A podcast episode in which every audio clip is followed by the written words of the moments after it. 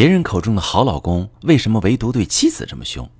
你好，这里是中国女性情感指南，我是许川，用心理学带你找到幸福的方向。遇到感情问题，直接点我头像发私信向我提问吧。今天呢，我要回答三个感情问题，关系到三个女性的故事。首先，我们来看第一个提问哈，这位女士说：“我老公偏执一根筋，没办法沟通，我急得直扇自己耳光，他无动于衷地看着，而且对我更加愤怒。他是对我没感情了吗？”事情的起因很小，他在看书准备考试，出来休息的时候，我说：“你跟我下楼拿个快递吧。”他就炸了，嚷嚷。我说：“你不愿意可以好好说，为什么这样？”他拒绝沟通，要么闭着眼，要么就说：“你都对我错了，行吧？对不起，对不起。”完全不沟通，一副滚刀肉的样子。我实在不知道该怎么才能引起他的注意。我扇自己耳光，我跟他说：“我不是为难你，我是跟你沟通问题，求求你听我说说话。”我一直在打自己，他就愤怒地看着我，甚至想跳起来夺门而出，完全没有一点点心疼。我最受不了没办法沟通问题，我也是实在被他的行为方式逼得不知道怎么办才好。我很用力，打得脸都肿了，哭了一整晚，他也无动于衷。他平时对我挺好，这是不是都是假的？一个对你有爱的男人会这样伤害你吗？好，各位女性朋友，重要的事儿我说在前面，请大家不要在情绪下强行沟通。你说你老公拒绝沟通，闭着眼睛，你这个描述真的很有画面感。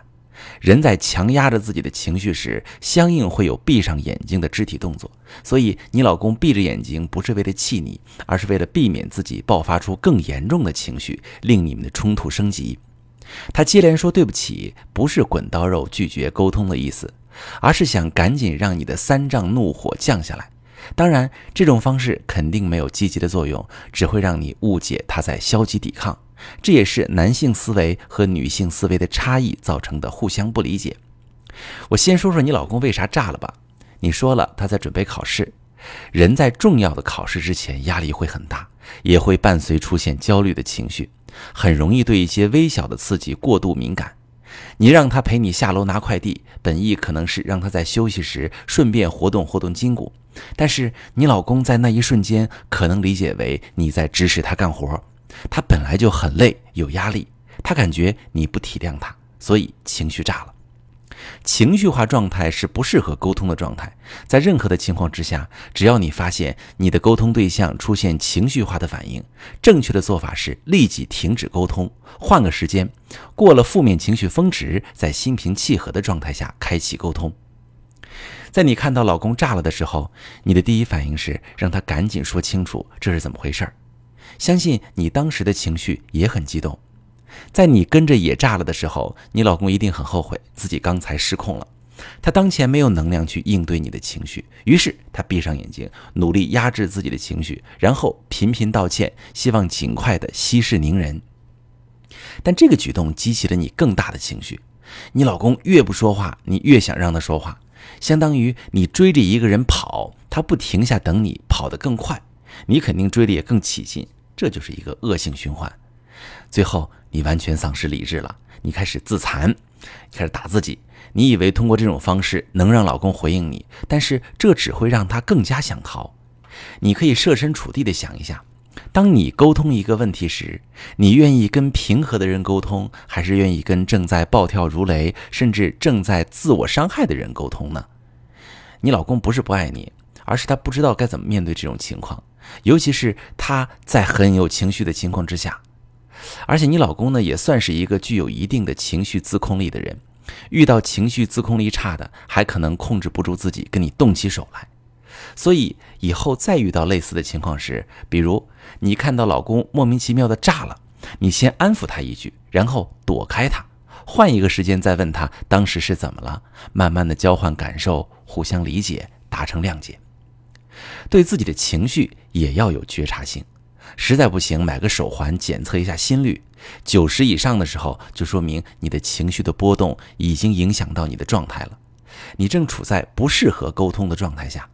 这个时候深呼吸，心里默念三遍：冷静，我先不说话，这个问题我过一会儿再解决也来得及。啊，希望我的建议对你有帮助。好，我们来回答今天第二个提问哈。第二个女士呢，她提的问题是：我最近婚姻出问题了，我总在想，究竟是什么在维系着婚姻，又是什么导致婚姻的破裂？有人说是爱在维系婚姻，但我想说，爱在现实面前不堪一击。好，这位女士啊，你这话真挺悲观的哈。维系婚姻的是婚姻的功能性，丧失功能性的婚姻会破裂。那么，婚姻都有哪些功能性呢？比如说，共同养育后代。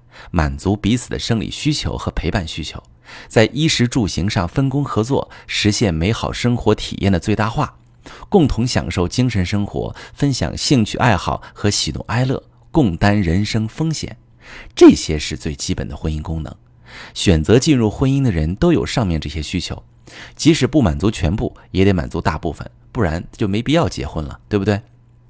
你看一看身边那些维持不下去的婚姻，是因为一方或者双方认为某个或某些重要的婚姻功能折损或者丧失，比如一方想要小孩，另一方不想或者不能生育；再比如夫妻间的冲突不断，而且无法解决，使双方生活体验感很差，出现了一加一小于一，甚至出现负值的情况；再比如一方或双方不履行作为丈夫和妻子的责任义务。比如不为家庭提供经济支持，或者拒绝夫妻生活，也就是说，当这段婚姻可有可无，甚至分开对双方更有好处时，婚姻就很难维持，或者干脆说没必要维持。你在问题中提到了“现实”这个词，你说爱在现实面前不堪一击，那其实你知道吗？很多夫妻的婚姻正是由现实来维系的，而不是爱情。比如说我昨天刚接待了一位来访者的情况。她老公有外遇了。她说，她曾经觉得自己能力强，经济够独立，夫妻之间要是有了背叛，这婚就非离不可，没得商量。但是现在，她说，对于她的家庭而言，离婚不现实，因为她平时工作忙，老公照顾孩子比较多，孩子更依赖爸爸。离婚，她争取到抚养权，对孩子不好；争取不到抚养权，自己接受不了。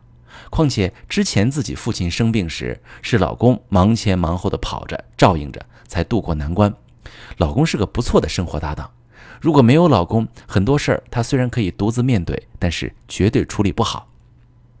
我们从这个案例中能看出，这位来访者之所以愿意寻找修复婚姻的方法，努力的去维系婚姻，是因为从现实层面考量，他的婚姻没有丧失他所看重的那部分功能性，相应的。她老公选择用外遇来逃避婚姻中的不满足，而不是直接离婚，也是因为这段婚姻对他而言还存在他所看重的功能性。其实，大多数人在婚姻出现问题时，考虑修复感情，还是粉饰太平，还是放弃维系，考虑的都是这段婚姻对于自己而言是否还具备自己需要的功能。如果有，有的人可能会采取积极的策略去面对，比如重建感情链接、修复裂痕；有的人可能会选择消极策略，比如睁一只眼闭一只眼，大面上过得去。我认为，如果判断婚姻值得维系，最好是分析查找问题的原因，然后去解决，去提升经营能力，让夫妻相处更和谐。都结婚了，就不要老是这么爱来爱去的了，那是年轻人的事儿。婚姻是一场合作。婚姻是非常理性的。好，我们接下来再来回答今天第三个问题啊啊！一位遭遇出轨的女士，她说：“我老公一个外遇两年的男人，说他也有底线，他的底线是从不在外过夜。他这是什么心理？他两年期间呢，不只玩一个女人，他陪别的女人逛街买衣服，替别人付房租，时不时给对方转钱。他说没有感情，玩玩而已。他回归家庭之后还会再犯吗？”好，这位女士。没有人愿意承认自己是坏人，坏人在做坏事之前都给自己做一做心理建设，做坏事之后也要把自己的行为合理化，不然他们会无法自处啊。抢劫犯说自己有底线，底线是从不抢穷人。八五年发生的陕西商县特大连环杀人案，凶手残害四十八个人，他说自己的底线是不杀对社会有贡献的人。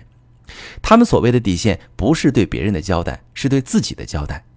他们划定这个所谓的底线，完全是为了让自己心安理得的继续做坏事儿。当然，我没说有外遇行为的男人都要归类到坏人堆儿里去，我们起码可以说他做了坏事儿吧。那么，这个做了坏事的人为什么给自己画一个底线？你现在应该明白了，对他就是想着心安理得的继续搞外遇。他的底线可以是不在外面过夜，也可以是过夜时不脱上衣，这不都他自己定的吗？只要他能让自己心安理得，他随意定一个什么底线都成立。只是这个底线的作用仅限于他自欺欺人。你要是买账，你就更别指望他能回归家庭了。想要让他回归家庭，你就要拆穿他的底线，告诉他你的底线能糊弄自己，糊弄不了我。你的行为对我对家是赤裸裸的背叛和伤害，我不接受。我非常理解你想去挽救婚姻的心情，但是维系婚姻的前提是双方都有意愿。如果他无意无意维系婚姻，或者是仅想要以自己的霸王条款来维系婚姻，那么这段婚姻对于你来说就没有挽救的价值。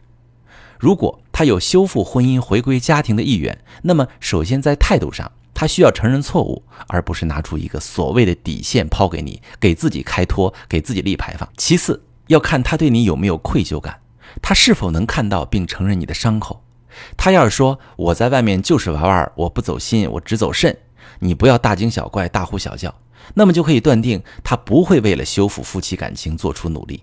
如果你接纳他，他一定会再次出现背叛家庭的行为。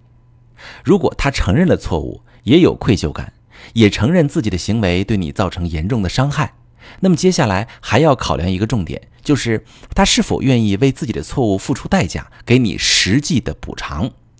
这个补偿包括，但是不限于向你出让自己的隐私，让你能够对他的行踪和通讯实时监控，追回花在第三者身上的夫妻共同财产，收入透明并交由你保管，签订有利于你的财产分割协议，比如他名下的房产过户给你。